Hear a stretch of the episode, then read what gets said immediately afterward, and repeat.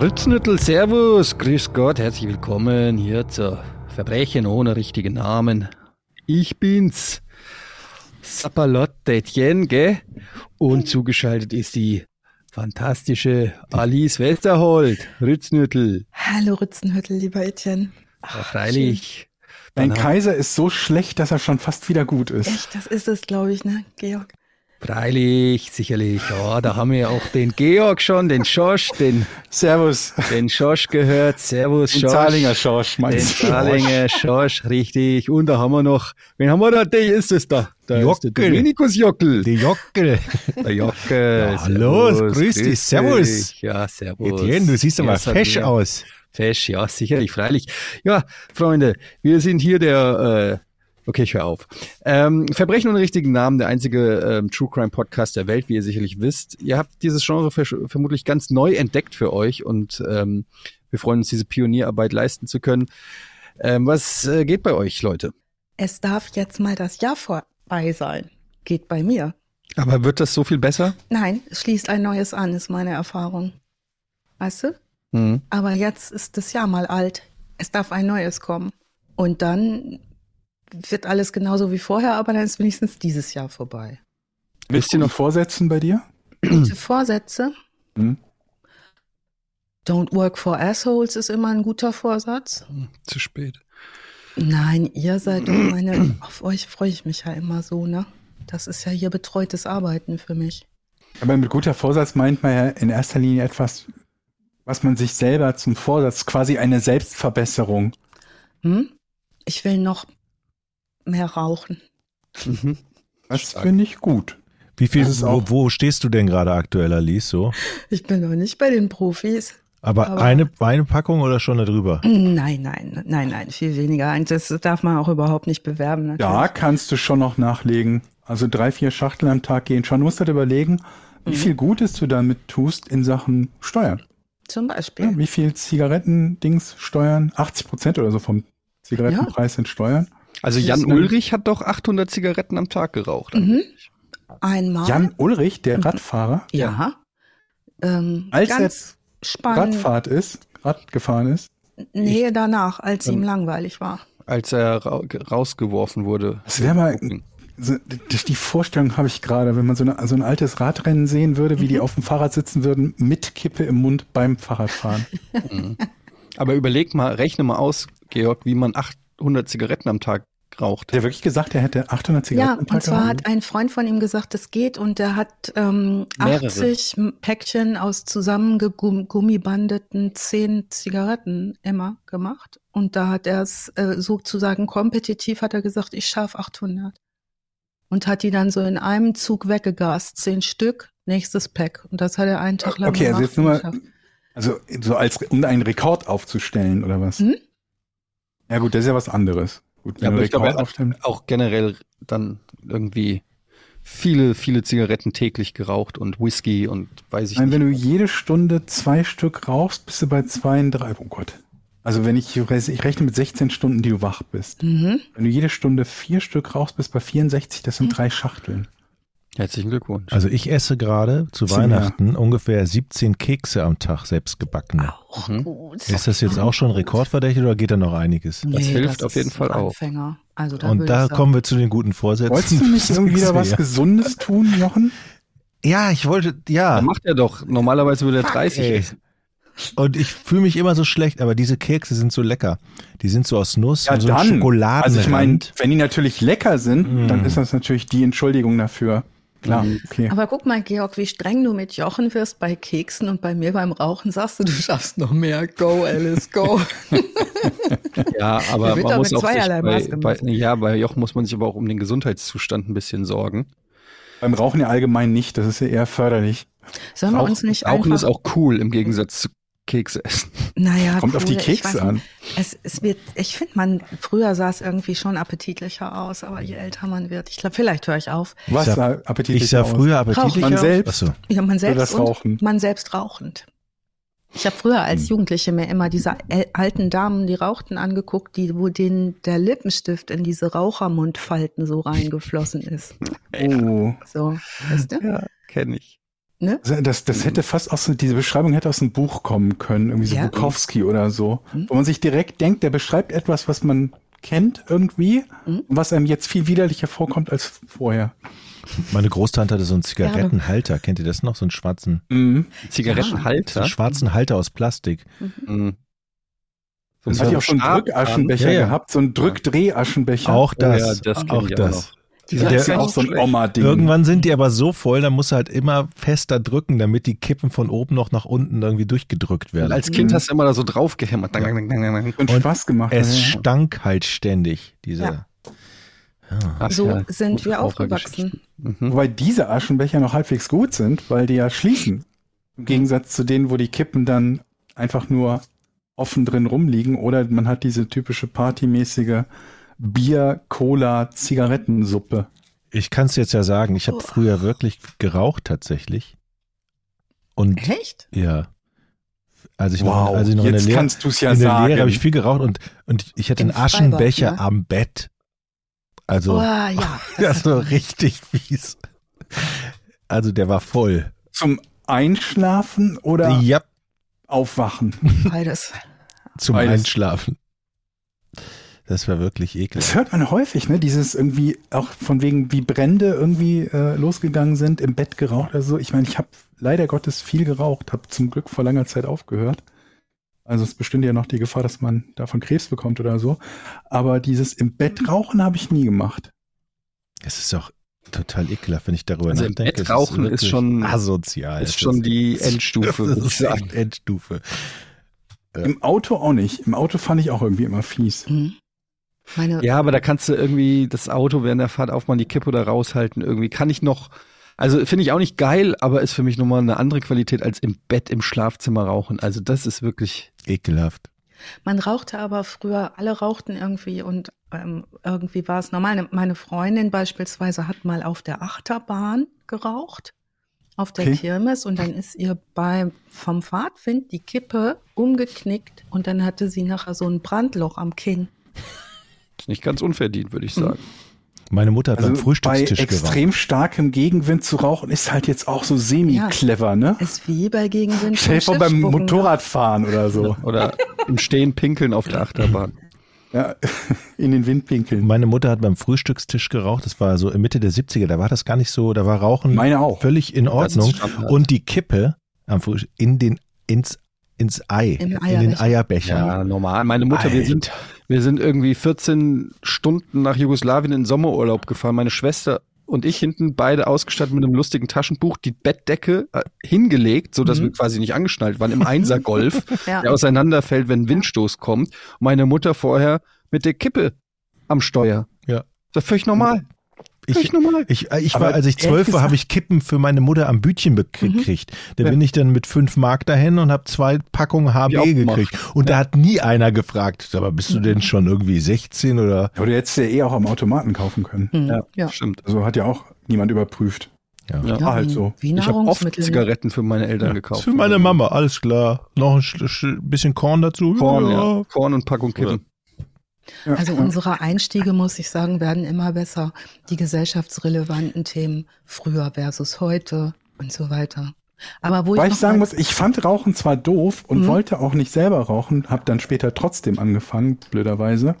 Aber den Geruch am Morgen zusammen mit frischem Kaffee fand ich nicht negativ. Der ist nicht negativ besetzt bei mir. Mhm. Hat was Heimeliges, ne? Ich, ja, vielleicht. Also, vielleicht verbindet man ansonsten so viele positive Dinge damit, dass das einem nicht negativ auffällt. Wenn ich jetzt Ja. eine Mutter gehabt hätte, die mich jeden Morgen angebrüllt hätte oder so, dann hätte ich vielleicht dann so einen Hass auf den Zigaretten- und Kaffeegeruch entwickelt. Ach, Was hat das alles schön. mit, dein, mit dem Fall heute zu tun, Alice? Ich krieg die Schleife super über diese Lippenstift zerläuft in den Faltennummer, weil ich sehe so sechs solcher Damen auf einem Kreuzfahrtschiff sitzen. Oh, Mhm. Und das so eins gut. kommt heute vielleicht auch noch mal vor, könnte sein. Ansonsten haben wir heute einen Heimatfall, der unter anderem in Berlin spielt, aber auch in Stendal, aber auch auf der ganzen Welt. Mhm. Die Überleitung wäre jetzt, auf der ganzen Welt wird geraucht. Wie findest du die, Eddie? Ist gut, ne? Ja, super. Wie, wie so ein Mhm. Profi eigentlich. Mhm. Also die Quellen für den heutigen Fall. Ich nenne den deutschen Herrn, um den es geht, auch nicht bei seinem richtigen Namen, denn er hat bereits eine Strafe verbüßt und soll ja die Chancen haben, auch wieder irgendwie in die Gesellschaft eingegliedert zu werden, ohne dass ständig alle seinen Namen sagen. Weißt, Ähm, weißt du, was ich fast noch wichtiger finde, als äh, irgendwie den Namen äh, der, der äh, ja nicht nur Beschuldigten, sondern in dem Fall schuldigen Personen, die ähm, Verwandten. Ja, total. Das muss doch richtig, richtig, richtig ätzend sein, Genau. wenn irgendjemand für irgend so ein Verbrechen rangekriegt wird Mhm. und es dann, im schlimmsten Fall kriegst du ja noch mit Vorwürfe. Erzähl mir doch nicht, dass du nichts gewusst hast. Genau. Ja. Das Es will doch nichts sagen. auf, ne? Denk hier an die Kinder von Bernie Madoff zum Beispiel, die glaube ich Zum auch beide Beispiel. nicht mehr leben, ne? Ja. Mittlerweile. Ja. Mhm. Oder die Also Frau. irgendwann taucht es halt immer wieder auf. Ne? Ja.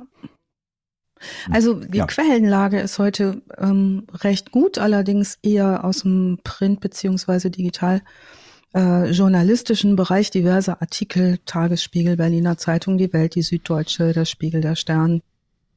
Eine Gerichtsreporterin in Berlin, äh, der BZ, äh, die, die zitiere ich heute öfter, die auch für den Stern schreibt. Und ähm, die Quellenlage ist recht gut. Ich ähm, habe heute den Eindruck, das könnte ein Fall werden, der nicht so ganz uninteressant ist, weil er in eine medizinische Richtung geht. Und wir hatten ja schon mal zu tun mit Menschen, die hochstapeln. Mhm. Ähm, man könnte jetzt als Referenz solche Menschen nennen wie, ähm, kommen wir später vielleicht nochmal drauf, dieser Mensch ist nicht besonders öffentlichkeitsaffin. Das heißt, wir haben es nicht zu tun mit einem, der aus seiner Erscheinung in der Öffentlichkeit Profit schlagen möchte, was Aufmerksamkeit und so angeht. Dennoch, wie gesagt, äh, Sven ist nicht sein richtiger Name, aber der kommt sehr nah ran an den Namen, den er hat. Es geht um Sven, genannt Svenny H., äh, geboren 1975. Er wächst in der Hansestadt Stendal auf. Das ist eine Kreisstadt von 40.000 Einwohnern in der Altmark Sachsen-Anhalt, damals DDR. 1984, da ist er lesefähiger Grundschüler, ist er großer Fan von Karl May.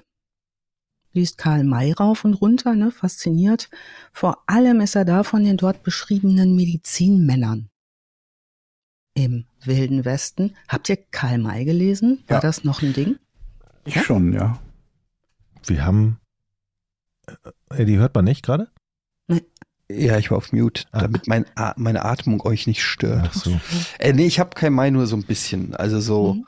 kriegt man natürlich als Kind irgendwie immer mit, auch über die Filme und irgendwann mal eine Geschichte vorgelesen oder so. Aber ich habe jetzt, ich war jetzt nicht so der Junge, der irgendwie, oh, das neue Karl May Buch Mhm. und dann Old Shatterhand unterm Birnenbaum Ja. gelesen hat. Doch, ich hatte so Bücher und wir hatten bei uns in Rating tatsächlich Kamai-Festspiele mit Pierre Brice damals. Der wurde das heißt, Pierre ne? Brice war damals tatsächlich als großer Schauspieler ein paar Ratingen Mal da. hatte Karl May Festspiele. Ja, oder ob das Festspiele sind, aber da lief dann Old Shatterhand und Mhm. keine Ahnung was mit Pierre Brice tatsächlich.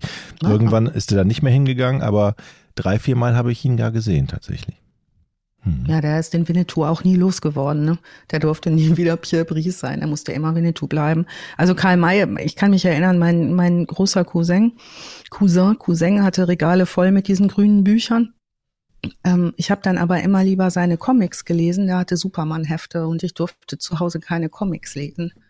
Und deshalb bin ich sehr gut in Superman, aber sehr schlecht in Karl May. Ähm, nun, ja, jedenfalls zieht sich Karl May richtig rein. 1985 lassen seine Eltern sich scheiden. 1987 heiratet seine Mutter erneut. Da ist Sven zwölf Jahre alt. Baut kein gutes Verhältnis zum neuen Stiefvater auf, verbringt recht viel Zeit außerhalb der elterlichen, stiefelterlichen Wohnung. Und 1992, drei Jahre nach dem Mauerfall, zieht er von zu Hause aus in eine eigene Wohnung. Da ist er noch 17 und ist noch Schüler an einem Gymnasium, fällt aber durch diese selbst und eigenständig Wohnen Geschichte ziemlich aus der Struktur, äh, geht oft nicht zur Schule, ist ne, vernachlässigt Schule absolut und geht schließlich ohne Abitur von der Schule ab. Äh, kurz in eigener Sache. Einer unserer lieben 269 Steadies, nämlich Lord Law, der hat angeregt in einer Nachricht an uns, dass wir noch mehr Professionalität beim Singen von Hits an den Tag legen. Wir haben ja letztes Mal gesungen. Noch mehr. Mhm.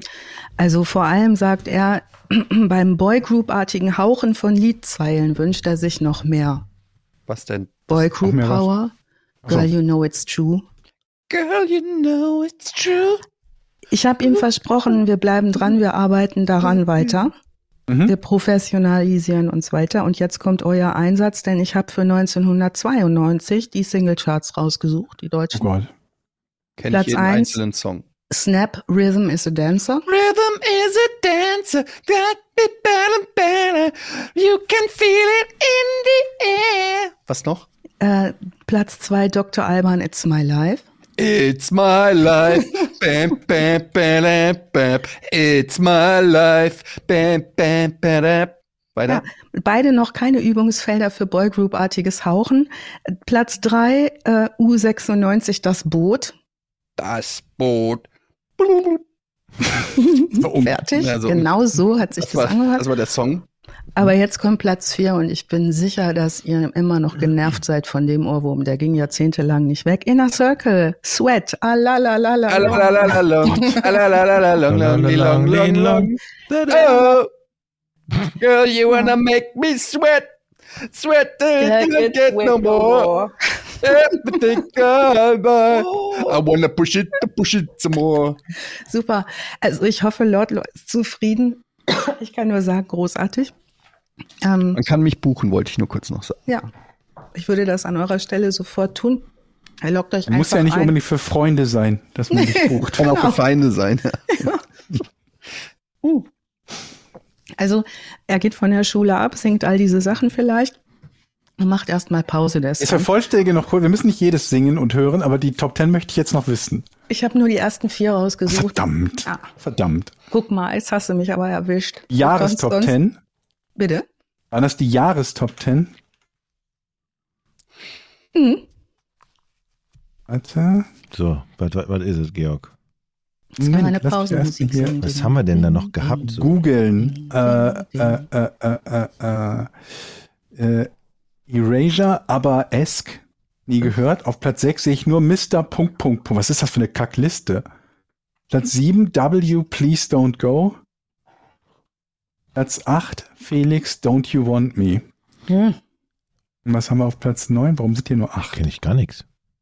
Roxette, How Do You Do auf 10 und How do you 9. do? Ah, ah, ah. Right Set Fred, Ah, ah. Don't Talk, Just Kiss. Boah, ey, die 90er waren auch hart, ne? Die waren schlimm. Ach, Aber fanden wir es damals nicht cool irgendwie? Nein. Nein, nee. ich fand nix von dieser Top 10. die Dr. da gerade Alban, komm. Cool. Dr. Nein, Alban auch Nein. nicht. Nein. nein. Snap auch nicht?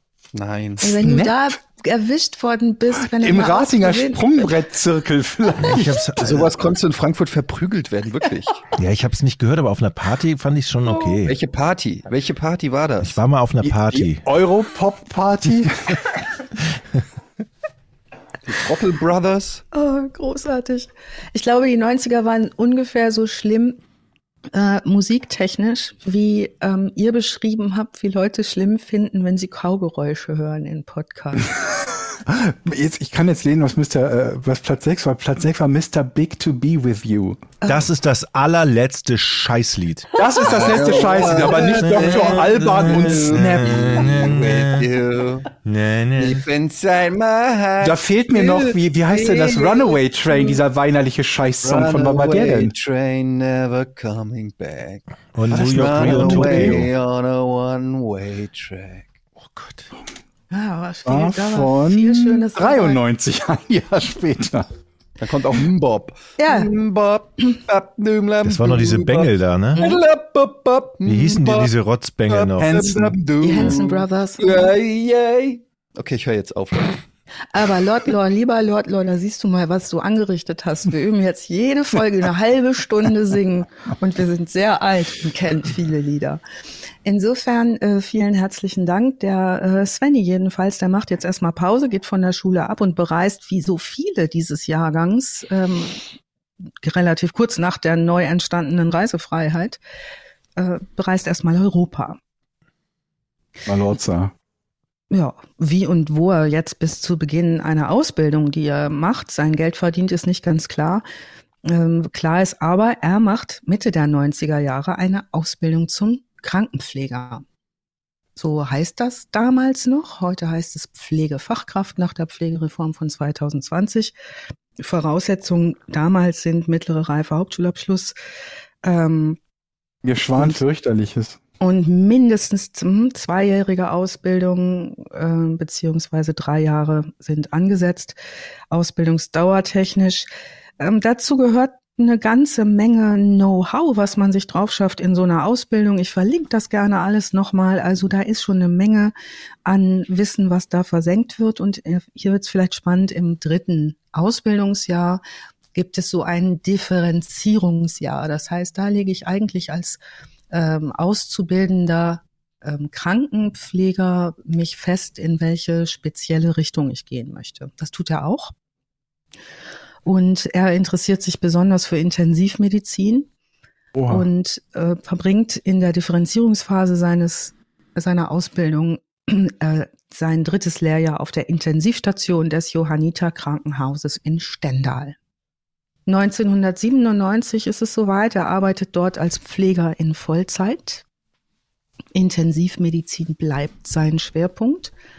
Und er arbeitet sehr gut. Er arbeitet sehr effizient, sehr wissbegierig, sehr fachkundig bei allen intensivpflegerischen Tätigkeiten. Äh, der macht auch Sachen äh, in der, in seinem Pflegeauftrag, die eigentlich Ärzten vorbehalten sind. Und zwar nicht aus Gründen, ähm, das selber machen zu wollen, sondern weil das natürlich auch Entlastung für das medizinische Personal vor Ort bedeutet. Also er arbeitet sehr fachkundig. Können die nicht alle in Teufels Küche kommen? Ich denke das auch. Es ist allerdings offenbar nicht so unüblich, dass sehr gute Pfleger auch zur Entlastung ähm, herangezogen werden. Also er assistiert bei Narkosen, er assistiert bei, bei der Beatmung, nach eigener Aussage übrigens auch bei Tätigkeiten, die eigentlich Arztaufgabe sind, wie zum Beispiel Blutgasanalysen oder solchen Narkosen, wo ein Patient ins Koma, ins Künstliche gelegt wird. Mhm. Ne, also er ist sehr versiert und selbst so äh, in der Berichterstattung ähm, aus dem später aus dem Gerichtssaal heraus äh, festgestellt, hilft er sogar jungen Ärzten in Ausbildung. Die gucken ihm über die Schulter, wie er es macht, weil er es sehr gut macht. Der bildet sich auch privat weiter. Das sagt er später selber aus, äh, und zwar über Fachliteratur. Nach eigener Aussage hat er über 1000 Bücher aus dem medizinischen Bereich, Fachliteratur im Regal und auch im Kopf. Ähm, Zeugen aus der Zeit, vor allem Fachpersonal aus dieser Klinik, sagen später aus, hier vor allen Dingen der leitende Oberarzt, absoluter Wunschkollege, total verlässlich, sehr bei der Sache, sehr motiviert, sehr lernwillig. Also so sagt er, besser hätte es nicht laufen können. Alle sehr zufrieden mit dem. Jetzt sind wir in dieser Phase Ende der 90er, äh, mitten im, in der Verwirtschaftlichung des bundesdeutschen Pflegebetriebes. Der, ne, nimmt richtig Fahrt auf. Das heißt, Kliniken müssen Geld abwerfen. Es wird ähm, eingespart, die müssen wirtschaftlich arbeiten.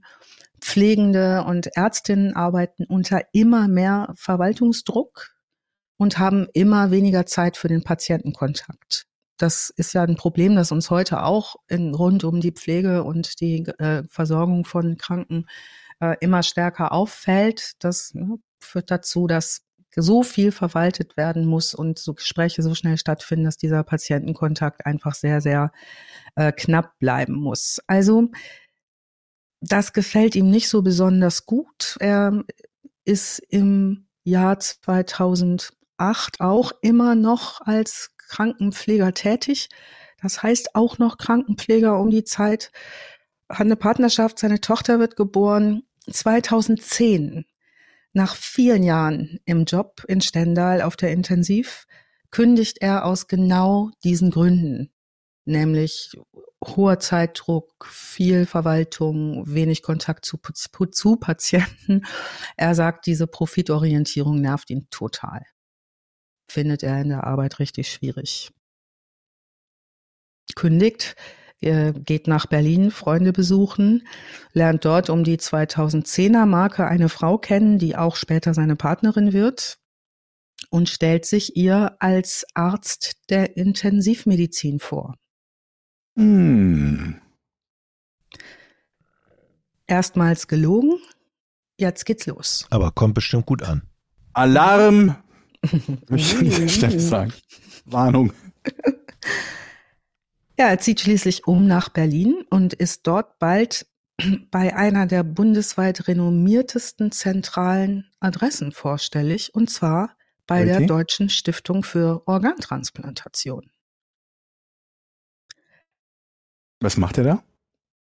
Also ausgeschrieben ist eine Stelle bei der Deutschen Stiftung für Organtransplantation angesiedelt an der renommierten Berliner Charité. Mm, Vielleicht zu dieser Deutschen Stiftung für Organtransplantation. Ähm, das ist ähm, eine sehr, sehr, sehr, sehr ähm, wichtige bundesweit tätige Transplantationsgesellschaft. Wir haben nicht so viele von denen. Und die suchen zu dieser Zeit keinen Intensivpfleger, sondern die suchen einen erfahrenen Mediziner als ärztlichen Koordinator der Region Nordost. Mhm. Das heißt, ähm, wenn man sich mal das Transplantationsgesetz und so weiter nochmal anguckt, gerne verlinke ich nochmal alles dazu, wer sich dafür interessiert. Wie läuft sowas ab? Was sind denn da die Grundsätze und die Regeln? Ähm, was äh, gibt's spannende Dokumentationen zum Thema, wie da die Abläufe sind? Ähm, Sie suchen also jemanden, der diese Abläufe regelt. Das heißt, es gibt ja Listen, wer ist wann dran, das muss alles sehr schnell gehen. Äh, in der Situation muss schnell entschieden werden. Ähm, der ist halt kein erfahrener Mediziner ärztlich. Das kann man nun deutlich nicht sagen, aber der möchte den Job. Das zu koordinieren. Kann man ja lernen, ne? Und weil er kein. Und weil er den Titel nicht hat, den er braucht dafür, bastelt er sich den jetzt zurecht und reicht seine Bewerbung zum 4. Juli 2010 ein. Es gibt da ja auch ähm, eine Lebensweisheit vom großen Philosophen Garfield, der sagt, Ja. etwas nicht zu können, ist kein Grund, es nicht zu tun. Mhm. Von daher, Wahrscheinlich hat er den gelesen. Jedenfalls ähm, schickt er Anschreiben, Lebenslauf, Approbationsurkunde, die er frisch aus dem Netz gescannt und bearbeitet hat, mit seinem Klarnamen eingefügt, an die Deutsche Gesellschaft für Transplantations... Nee, wie heißt das nochmal? Oh Gott. An die äh, Gesellschaft und ähm, datiert seine Approbationsurkunde, die er sich jetzt selber bastelt, auf das Jahr 2003, und zwar 2. Juli. 2003. Mhm. Okay. Also, bastel, also bastelt sich eine siebenjährige Berufserfahrung als Arzt. Für einen amtlichen Stempel, auf so eine Urkunde muss ja ein Stempel drauf, besorgt er sich einen Stempel, der so ähnlich aussieht. Er hat auf seinem Personalausweis nachgeguckt, da ist der Bezirksamtsstempel von, äh, vom Bezirk, Berliner Bezirk Prenzlauer Berg drauf. Den guckt er sich an, besorgt sich so einen ähnlichen und bastelt sich eine Urkunde des Landesamts für Versorgung und Soziales des Landes Sachsen-Anhalt zurecht. Den, das Landessiegel kommt auch auf die Urkunde, lässt sich auch alles im Netz finden und kopieren. Er bewirbt sich. Natürlich braucht er noch ein paar mehr Dokumente. Zum Beispiel braucht er eine Promotionsurkunde, weil er wäre auch gerne ein richtiger Doktor. Ja, und. Empfehlungsschreiben doch wahrscheinlich auch. Mhm, Ne? genau. Also Promotionsurkunde bastelte sich auch. Äh, und zwar vom 4.12.2003, wo er seinen Doktortitel an der Uni Magdeburg angeblich erworben hat. Und jetzt will er aber auch noch eine Facharzturkunde, darf auch nicht fehlen. Den Facharzt für Anästhesiologie verleiht er sich selber zum 1. Mai 2007. Das sind seine Bewerbungsunterlagen. Ähm, nie übrigens, wird er später sagen, auf seinem Weg wird ein Abgleich der Urkunden mit dem Original der Urkunde verlangt. immer nur Kopien digital versendet.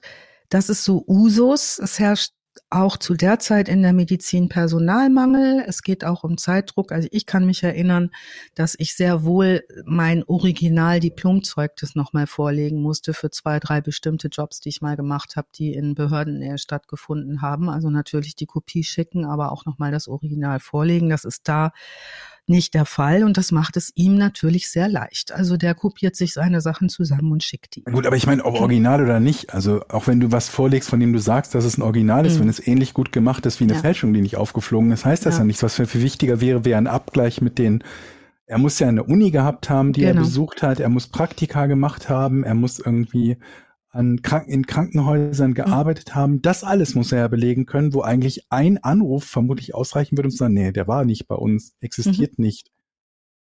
Aber also das ist auch er, alles nicht passiert. Ja, und er ist jetzt in dieser Bewerbung Dr. Med Sven H., Arzt seit 2003, Facharzt für Anästhesiologie und wird eingestellt. Aufgrund dieser Superqualifikation. Was er dort tut, ist, er arbeitet dort verwalterisch. Also er kümmert sich um Kooperationen mit Kliniken. Und er entscheidet nie, das ist wichtig, wer Organe bekommt. Er ist nie direkt am Patienten. Er koordiniert Teams, hat nie Patientenkontakt. Äh, er koordiniert die Leute, die dann zusammengestellt werden, um die Organe als Spende zu entnehmen von jemandem, der aktuell mit Spende, Organspendeausweis als klinisch tot in einer Klinik angekommen ist. Also dieses Transplantationsgesetz, wenn das nochmal interessiert, ich verlinke das. Verdienen tut äh, Sven in diesem Job 5.671,83 Euro brutto. Das wird sich später auch gar keiner Schuld bewusst sein oder wird auch sagen, er ist auch in der Zeit nie ängstlich dass er sich verheben könnte mit den Aufgaben, die ihm da angedeiht, angediehen werden. Es kommt der 2. Juli 2011, da stellt er einen Antrag bei der Deutschen Ärztekammer als Mitglied. Das, das ist frech. Na, die Ärztekammer stellt dann einen Ärzteausweis aus mit diesem Ärzteausweis ist auch noch mal eine ganze Menge mehr möglich. Der Ärzteausweis kommt aufgrund vollständiger eingereichter Unterlagen per Post. 2012 nimmt er Vortragstätigkeiten an als Honorarstelle, und zwar an der Charité für Fachpublikum. Der gibt da Fort- und Weiterbildung zu unter anderem dem Thema Aktuelles zur Organtransplantation, ist fachlich enorm auf der Höhe liest da in den großen Hörsälen der Charité auf Honorarbasis mit einem Gesamterlös von 15.000 Euro in der Phase, sorgt also für Aus- und Weiterbildung von Fachpersonal zum Thema Organtransplantation. So arbeitet er jetzt insgesamt knapp drei Jahre lang. Bis er aus Gründen, die er später nicht sagen möchte, am 31. März 2014 kündigt und diesen Salon mit ausgezeichneten Beurteilungen verlässt. Die sind super zufrieden mit dem. Da hat er ja auch was in der Hand, was er nicht fälschen muss, ne? Ja.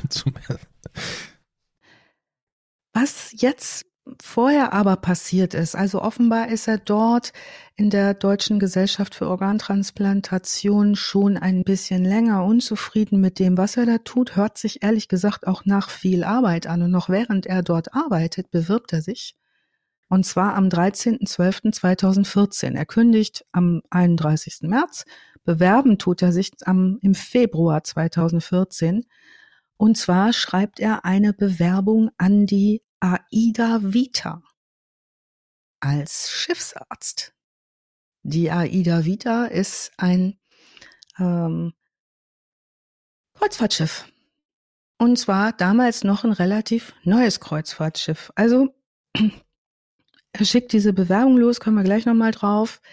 Ähm, haut zum 31. März 2014 aus der Deutschen Gesellschaft für Organtransplantation ab, arbeitet kurz darauf relativ pausenlos, also der macht jetzt nicht irgendwie frei oder so, der ist, arbeitet noch mal ein Vierteljahr als Anästhesist, als Vertretungsarzt in einer ähm, Charlottenburger Praxisklinik.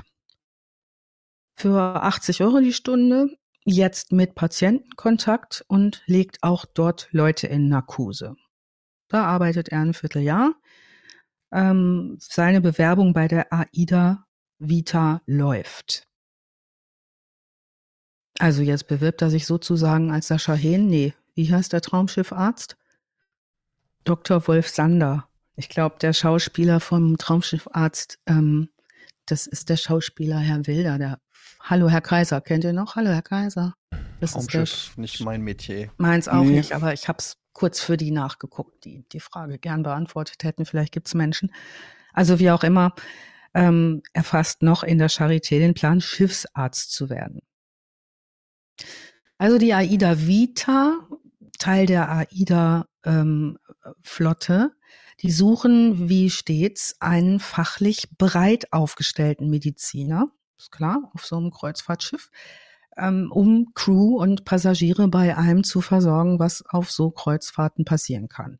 Im mildesten Fall sind das schwere Sonnenbrände, das ist wohl das, was Schiffsärzte am allermeisten behandeln. Reiseübelkeit, Montezumas Rache, was so auftaucht, wenn man den ganzen Tag ähm, mit dem Bändchen ums äh, Ärmchen am Buffet steht und isst. Ähm, Erkältungskrankheiten. In schwereren Fällen musst du natürlich auch als Schiffsarzt mit akuten Notfällen, die lebensbedrohlich sind, zurechtkommen. Und vielleicht nochmal zu dieser AIDA Vita. Ähm, ist ein zu dem Zeitpunkt, wo er sich bewirbt, brandneues Kreuzfahrtschiff ähm, im Besitz der Carnival Corporation und ähm, ist speziell für die für den deutschen Markt ausgerichtet für AIDA Cruises. Das Schiff wird 2012 in vom Stapel gelassen sozusagen. Getauft wird dieses Schiff übrigens von Doris Schröder-Köpf. Die schmeißt dann die Pulle dran. Und ähm, Doris Schröder-Köpf, ne, sagt euch vielleicht noch was, die vierte mhm. Gattin des Altbundeskanzlers Gerhard Schröder, die dann 2018 abgelöst wird von Schröders jetziger Gattin. Was macht diese AIDA wieder, wo Vita, wo fahren die lang? Im Sommer sind das Mittelmeerreisen, Staaten in Spanien, Ziele Mallorca, Menorca, ne, klassisch Mittelmeercruising. Im Winter legt die AIDA Vita, Vita ab Miami ab und macht Karibik-Touren. Auch über den Golf von Mexiko, also da sind, ist die AIDA Vita unterwegs. Er hat also eingereicht Anschreiben, Lebenslauf, notariell beglaubigte Urkunde der Approbation, alles via E-Mail. Das läuft alles digital. Zeugnisse, Referenzen, alles untadelig. Er verpasst sich ein Abitur der Note 1,2, äh, gibt an, habe danach studiert an der Otto von Guericke Uni in Magdeburg, Medizin. Seine Facharztprüfung Anästhesie liegt, liegt er bei. Die Urkunde wussten wir schon, dass er die hat. Und seine Referenzen der Anstellung als Mediziner bei der Deutschen Gesellschaft für Organtransplantation an der Charité. Bombenreferenzen. Wer kriegt jetzt seine Bewerbung zu lesen? Das ist ein Herr namens Lutz T. Der ist medizinischer Leiter dreier Kreuzfahrtgesellschaften. Der ist zuständig für alles, was an Bewerbungen reinkommt. Der lädt ihn sofort ein zum Gespräch tolle Unterlagen, tolle Referenzen, alles tippitoppi. Der prüft denn auch mit Fachfragen auf Herz und Nieren. So ein Einstellungsgespräch dort ist jetzt nicht 30 Minuten Plauderei, sondern da sind schon auch Fachfragen dran. Die beantwortet der detailliert und bestens. Also alle Prüfungsfragen im Rahmen dieser, dieses Gespräches sind super.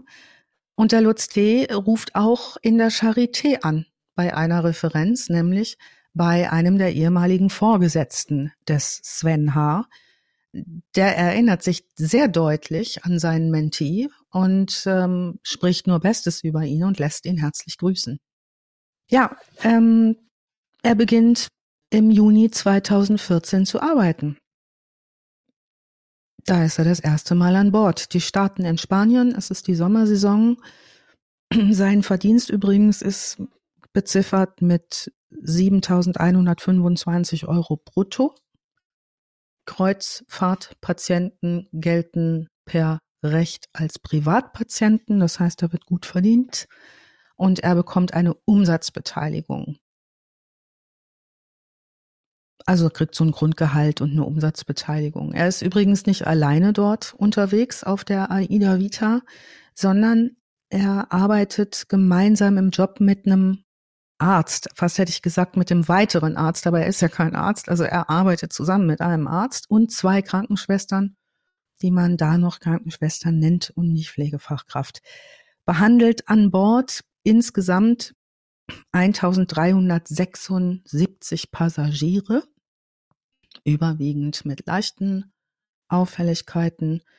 Also Beispiel in Südamerika gibt's einen herzkranken Mann, den begleitet er gemeinsam mit seiner Frau von Bord in eine Klinik, also sorgt dafür, dass der in eine Klinik kommt, aber behandelt auch am Patienten zum Beispiel Entzündungen mit Antibiotika, legt Infusionen bei Kreislaufzusammenbrüchen, behandelt mit Kanülen bei so Nagelentzündung und sowas. Also geht schon an die Patienten ran.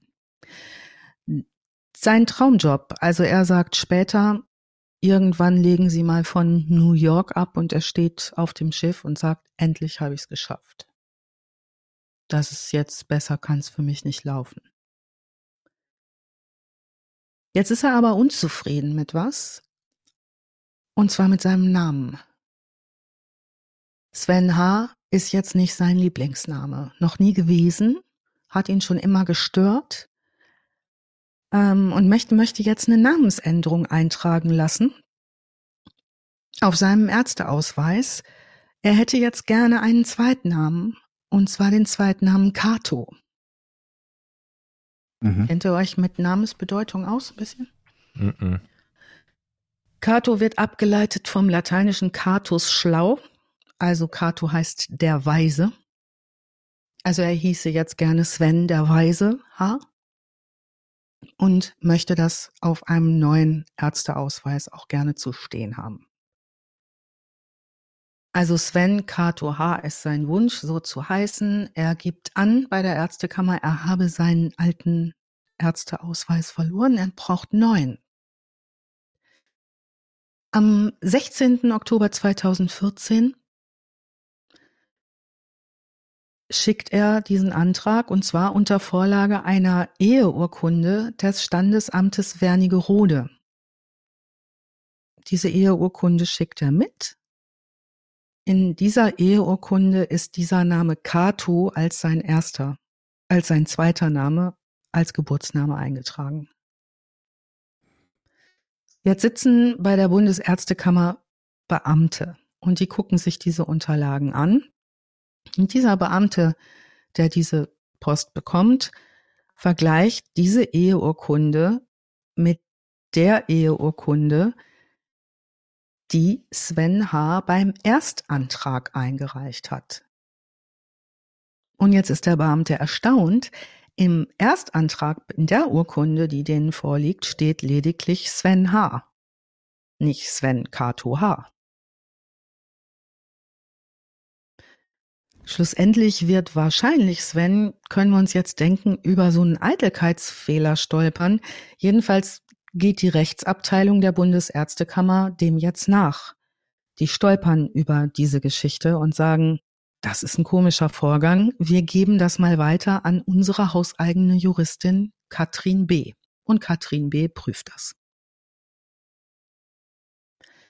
Die schreibt zunächst äh, Sven H. und sagt, sie hätte gerne eine Stellungnahme dazu, wie das denn kommt, dass hier zwei verschiedene Eheurkunden vorliegen.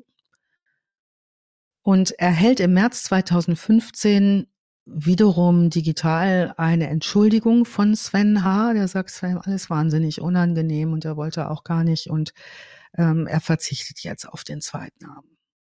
Ist ihm nicht mehr so wichtig. Jetzt ist die Katrin B. aber noch nicht zufrieden mit der Antwort, gibt keine Ruhe, ähm, denn sie sieht, dass auch der Doktortitel nun eingetragen werden soll auf diesem Ärzteausweis und erhält von Nee, ist als die, also als Arzt kannst du ja schon approbiert sein, aber Doktor, das ist ja sozusagen der Promotionstitel. Der steht ja nicht unbedingt dann davor, den hat er vor Promotion, die er sich Na gut, ich dachte, wenn er sich einen Ärzteausweis äh, beantragt, dass dann da auch sein Doktor draufsteht. Ja, den hat er ja zu der Zeit beim Erstantrag noch nicht gehabt, beziehungsweise sich dafür noch nicht die Urkunde ausgestellt. Das kam später. Also jedenfalls mhm. erhält sie jetzt von Dennis H. die gefälschte Kopie der gefälschten Promotionsurkunde. Könnte man ja jetzt sagen, okay, sie kriegt diese Urkunde und sagt, okay, dann heißt du jetzt Dr. Sven H., winkt das durch, macht die aber nicht. Die Frau B. aus der Rechtsabteilung der Bundesärztekammer, die spricht jetzt erstmal mit der Promotionsurkunden ausstellenden Otto von Gürike Uni in Magdeburg. Die nimmt Kontakt auf. Nö, sagen die im Mai 2015 aus der Uni Magdeburg. Wir kennen den nicht. Sven H. Nö. Hat hier nie studiert, hat hier schon gar nicht promoviert. Der Mann ist nie da gewesen. Also jetzt, Georg, passiert das, was du eben schon ne, gesagt hast, warum ruft da keiner an? Das ist das Erste, was ich mich halt gefragt Er hat das ja geschafft, diesen, mhm. diesen Organ-Dings-Bla-Job äh, zu bekommen, mhm. wo er so wie es schien, auch keine extremes Fachwissen notwendig ist und wo er quasi nicht so viel kaputt machen kann, weil er über die eigentlichen Fälle nicht entscheidet, sondern in erster Linie so ein bisschen Bürokratie und ein bisschen Klinkenputzen macht. Denkt man sich, geiler Job, relativ gut bezahlt für jemanden von seiner Qualifikation eigentlich, mhm. halte ich doch jetzt mal die Klappe, mhm. oder? Mhm. Und das Erste, was ich mir denke, ist, sag mal, wie dreist muss man, wie blöd und wie dreist muss man sein, es zu riskieren, aufzufliegen, indem man der nächsten Behörde seine gefälschten, weil es muss mhm. ja nur einmal einer dazwischen sein, ja. der sagt, ich prüfe das jetzt mal. Dass das dein aktueller Arbeitgeber nicht mehr prüft, wenn du da seit fünf Jahren arbeitest und alle happy sind, ist ja eine Sache. Ja. Zu sagen, komm, mache ich mal hier etwas eigentlich völlig unnötig, mir diesen Ärzteausweis anstellen zu lassen, dann noch mal einen Jobwechsel, der wieder das gleiche Risiko mit sich bringt und dann wieder eine Stelle anzuschreiben, da denkt man sich, Alter, du bist halt, du hast es halt nicht besser verdient. Je mhm. mehr du das drauf anlegst, desto eher wird irgendwann mal irgendwer nachfragen und dann bist du gefickt. Ja, also später wird man auch Kollegen fragen, was war das so für ein Typ? Weil jetzt könnten wir ja nach deinen Ausführungen und auch dem, was ich so dazu denke, ja sagen, Boah, das hat aber echt mit Geltungssucht zu tun, ne? Wenn mir so ein Zweitname und so ein Doktor jetzt mhm. Titel jetzt so wichtig sind, dass ich dieses Risiko eingehe. Ja, vielleicht ja. bist du dem Risiko, bist du dessen noch gar nicht mehr bewusst, weil es hat ja bis jetzt alles geklappt. Das mhm. läuft. Alle akzeptieren dich, keiner hat's gerallt. Mhm. Dann verlierst du vielleicht irgendwie auch die Vorsicht und so. Mhm. Also jedenfalls folgerichtig zeigt die Bundesärztekammer Sven H. jetzt an bei der Polizei. Allerdings hm? wird erst ab November 2015 ermittelt. Das zieht sich ziemlich hin aus Gründen, die im Dunkeln liegen. Also erst Ende November 2015 fliegt alles auf. Die AIDA Vita mit ähm, Sven H., dem Nicht-Doktor Sven H. So lange arbeitet ihr noch da als mhm, Arzt? Mhm, ja, die liegen gerade in Mexiko.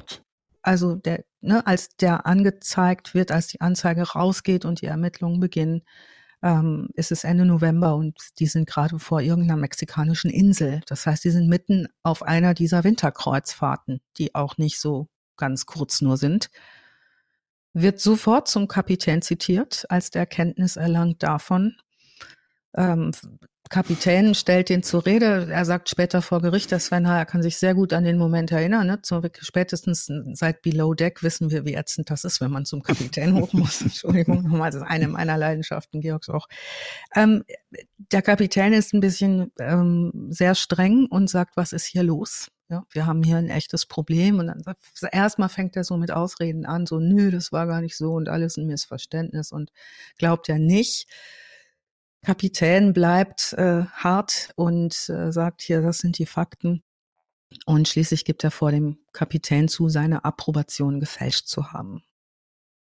Nun ist er mal auf dem Schiff, die müssen den ja, okay, jetzt ins schlecht ins Wasser schmeißen, sondern der darf bis Dezember noch mitfahren. Dezember 2015 natürlich nicht mehr praktizieren, aber fährt noch mit bis Miami, wo sie anlegen, wo sozusagen das, äh, die Aida Vita ihren Heimathafen erreicht. Dort wartet die Polizei auf ihn. Die sacken ihn mit vier Beamten ein und bringen ihn schnurstracks zu einem Flugzeug nach Berlin-Tegel. In Berlin-Tegel kommt er an am 4. Dezember 2015. Dort wartet die Bundespolizei auf ihn und seine Freundin, die ist auch da. Die Bundespolizei verhaftet ihn, er wird eingeliefert ins Gefängnis Moabit in Untersuchungshaft. In dieser U-Haft wird er bis August 2016 bleiben. Seine Familie weiß nun Bescheid. Ähm, sein Kind, das zu der Zeit acht Jahre alt ist, das halten die da ganz raus. Die sagen, Papa ist auf Reise. Ähm, ne, wir hatten es eben damit, wie geht's den Familien, den Angehörigen auch ein Grund, seinen Klarnamen nicht zu nennen. Äh, wenn gleich die, auch die Quellen, die ich verlinke, natürlich teilweise diesen Klarnamen drin haben, aber mit gekürztem Nachnamen. Äh, hier laut sprechen tun wir nicht drüber. Also Prozessbeginn ist dann Ende Juli 2016 und zwar vor dem Berliner, Berliner Landgericht Tegeler Weg Charlottenburg Strafgericht. Sven H. ist jetzt 41 Jahre alt und zu Beginn des Prozesses verliest er in einer, beziehungsweise sein Anwalt eine Erklärung, in der er um Entschuldigung bittet. In dieser Erklärung wird auch vorgetragen, dass niemand zu Schaden kam. Die Staatsanwältin namens Kinder sieht das alles ein bisschen anders. Die legt als Strafmaß in den Ring gefährliche Körperverletzung 63 Mal, nämlich immer dann, wenn er Menschen Nadeln in den Arm gesteckt hat oder in irgendeiner Form am Patienten tätig war. Missbrauch von Titeln und Urkundenfälschung. Also sie sagt, insgesamt 81 Taten stehen auf der Anklageliste, 63 Fälle von Körperverletzung. Jetzt sagt äh, Sven H., aber ich wollte ja nur helfen. Ja, also dieses, ich bin ja für die Menschen da. Der Vorsitzende Richter Frank Klamant kauft ihm das nicht ab. Der sagt, also so Geltungsdrang war ja nun doch schon sehr klar erkennbar. Äh, wenn man der Weise als Zweitnamen will und dann darüber gefasst wird, weil man das unbedingt haben möchte, dann ist das jetzt nicht nur heroisch heldenhaft und ich möchte so gerne helfen. Insgesamt haben wir es in dem Prozess mit acht Verhandlungstagen zu tun. Es werden verschiedenste Zeugen gehört. Die Aussagen der Zeugen übrigens über ihn selber als Menschen oder Kollegen, die gehen weit auseinander. Fachpersonal, klinisches Fachpersonal, vor allem Vorgesetzte, loben den in den höchsten Tönen, sagen ganz toller Mann. Mit dem können wir super, haben wir super sauber gearbeitet. Nie im Leben hätten wir gedacht, er beherrscht seinen Job nicht. Kollegen sagen etwas andere Dinge aus. Also beispielsweise ähm, sagen die, mit dem haben wir uns nie privat unterhalten, muss ja auch nicht sein. Aber wenn, dann ging es immer nur, wenn er betrunken war und er glänzte wohl in äh, Gesprächen mit philosophischen Einsichten. Einer, der mit ihm zusammen bei der Deutschen Gesellschaft für Organspende gearbeitet hat, sagt aus, er sagte, wir alle haben unseren Körper für eine bestimmte Zeit geliehen, bewohnen ihn nur so lange und müssen ihn zurückgeben, wenn die Zeit vorbei ist. Und da sei ihm der Gedanke gekommen, der hat doch nicht alle Latten am Zaun. Der hat wohl öfter so philosophisch vor sich hin, so ist nicht immer gut angekommen. Also in diesen acht Verhandlungstagen werden einige gehört. Am 8. August 2016 fällt das Urteil. Der Richter stimmt in allen Punkten den Forderungen der Staatsanwaltschaft zu und äh, er kassiert drei Jahre Haftstrafe für gefährliche Körperverletzung, Urkundenfälschung und Führung falscher Titel. Immerhin ähm, haben wir es zu tun mit 41 Narkosen, für die er bei Komplikationen nicht ausgebildet ist. Also der Richter sagt, es war das reine Glück, dass niemandem was passiert ist, dass es keine Komplikationen gab, aber das Risiko war enorm und er hat es nur mit Glück zu tun gehabt, dass nicht mehr passiert ist. Und zwar, sagt er, können wir keinen Nachweis führen fehlerhafter Behandlungen.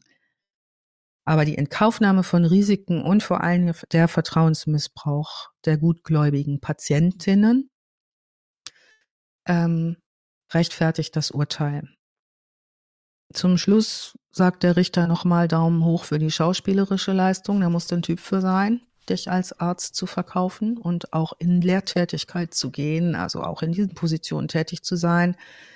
Er verbüßt seine Haftstrafe im offenen Vollzug bis 2018 und hat danach den Wunsch nach Haftentlassung, das Metier ganz zu wechseln, möchte ein Buch schreiben und Dokumentarfilmer werden.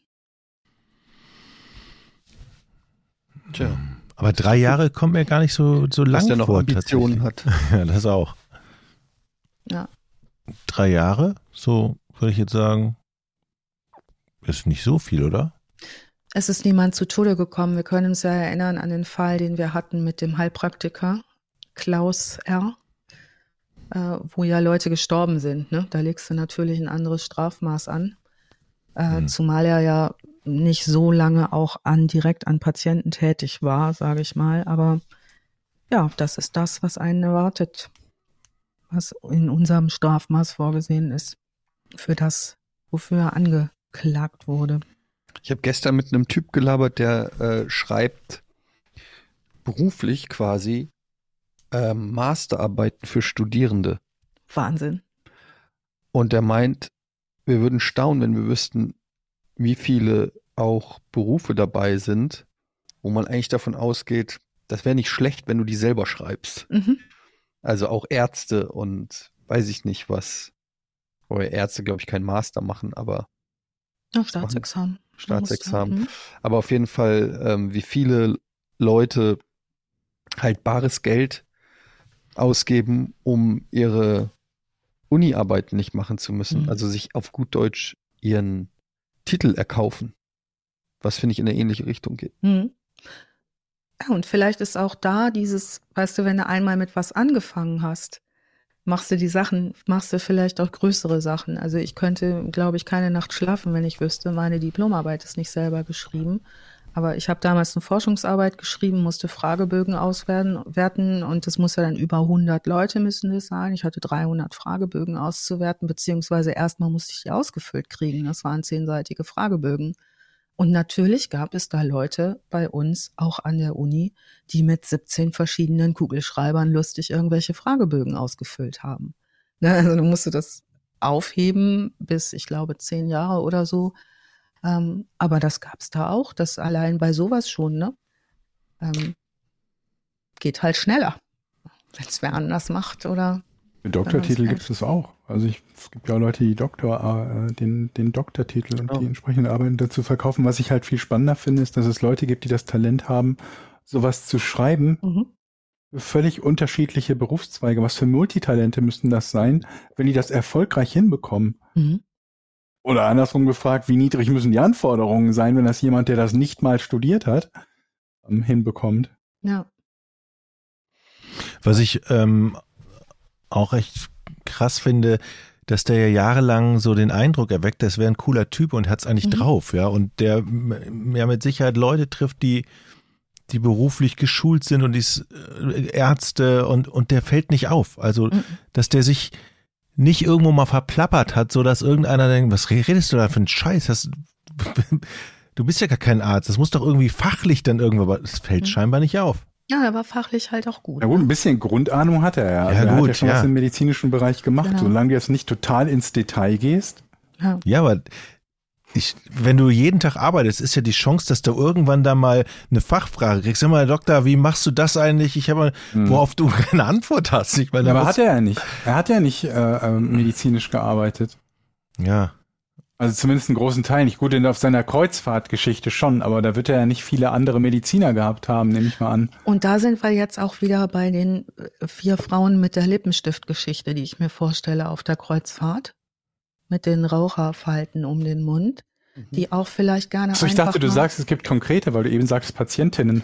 Nee, ich habe noch, ach, wie heißen eigentlich Kundinnen auf einem Kreuzfahrtschiff, die heißen gar nicht Patienten. vielleicht ist das auch ein Grund gewesen, sorry, äh, dass der sagt, okay, vielleicht wird mir das zu heiß irgendwo, wo ich arbeite, auf dem Kreuzfahrtschiff. bin ich alleine. Unterwegs, ja. Ne? Da fragt mich keiner, habe ich nur mit alten Rentnern, die brauchen keine fachliche Arbeit. Da ist das, da fällt das nicht so auf vielleicht. Viele Gut, am leichtesten reden, ne? hättest du, wenn du eine eigene Praxis aufmachst. Ja, oder so. Stellt dir überhaupt keiner mehr Fragen, aber da musst du natürlich dann auch erstmal einen Platz finden, wo du eine aufmachen kannst. Eine Praxis, die du überne unternehmen, äh, äh, übernehmen kannst. Aber gerade bei so einem Allgemeinmediziner, wenn du deine eigene Praxis hast, ist doch das A und O eigentlich nur, dass du als Arzt äh, den Leuten nett und sympathisch rüberkommst. Ne? Großartige fachliche Kompe äh, Kompetenz brauchst du ja nicht wirklich zwingend, weil du im Zweifelsfall Überweisungen schreibst. Ich habe ja jetzt einen neuen Arzt hier oben, ne? Da war ich jetzt beim ersten Mal. Und Ja. Der hat nur so mein Handgelenk getestet, dann Mhm. sollte ich mal Kniebeugen machen, mich nach vorne und links und rechts beugen und dann sagt er, ja, ist ein bisschen unbeweglich. Und das war's. Also, ich glaube, beim nächsten Mal werde ich ihn fragen, kann ich mal ihre Doktorarbeit sehen Hm? oder so. Deswegen ich auch- warst du denn überhaupt da? Einfach so, sagst, weil ich einen neuen bevor du Hausarzt, seine Doktorarbeit anzweifelst. weil ich einen neuen Hausarzt. Ne? Ich brauche irgendwie einen Arzt so und der hat mich zum ersten Mal gesehen und jetzt dachte ich, jetzt untersucht er mich irgendwie so ein bisschen, was ich habe vielleicht und so, äh, kommen Sie mit Ihren Fingern an den Boden und dann sagt er, er ist ein bisschen unbeweglich. Äh, alles gut. Na gut, die dringlichsten Probleme zuerst, weil in Anscheinnahme des Patienten. Kommt mir auch ein bisschen oldschool vor, so diese Knie Ja. Kniebeugen-Sache. Andererseits, wenn ich versuche, eine Kniebeuge zu machen, wird es auch schon fast peinlich, glaube ich. Knarzt das dann auch bei dir im Knie? ja, ich habe mal Handball gespielt. Das knarzt schon seit ich 16 bin. Die Knie sind leider ganz, ich stand Dann ist Etienne der Einzige von uns, der nie Handball gespielt hat im Verein. Ja, ich bin auch der Einzige, der cool ist. Ja, Nee. so sieht's nee. aus. Und singen kann Etienne. Hm. Ist auch. Call it Mr. Vane. Call it Ben-. Okay, schöner Fall. Danke, Alice, für Sehr das ähm, schöne Präsentieren wieder mal. Ein, Gott sei Dank mal ein Fall, bei dem nicht ganz so viele Menschen ums Leben gekommen sind. Das heißt, wir können heute trotzdem alle noch unseren Tag genießen. Klar, Wobei ich ja diese vorher ganz Ich genieße den Tag besonders, wenn viele Leute ums Leben kommen in unseren Fällen. Ja, ich wollte gerade sagen, ich mag das natürlich auch, wenn es auch derbere Fälle gibt. Aber heute mal ein bisschen ein Light Case.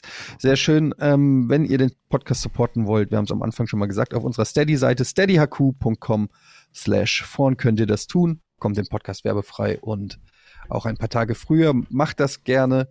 Und dann hören wir uns in zwei Wochen wieder. Ja? Ja. Cool. Und vielen Dank an die Leute, die dann uns loben oder Alice in erster Linie loben für ihre großartige Recherche. Man kann dann bei Steady auch immer, sie macht immer ein Foto von, von ihren Fallakten und ihrem Arbeitsplatz. Das lohnt sich allein deshalb, Steady-Mitglied zu werden. Das ist nämlich Gut Deutsch Aktfotos, ja? Genau. Ja, genau. Akt. ja, Ohne mich halt. alles klar. ist vielleicht besser so. Gut. Tschüss. Danke, macht's Tschüss gut. zusammen. Tschüss.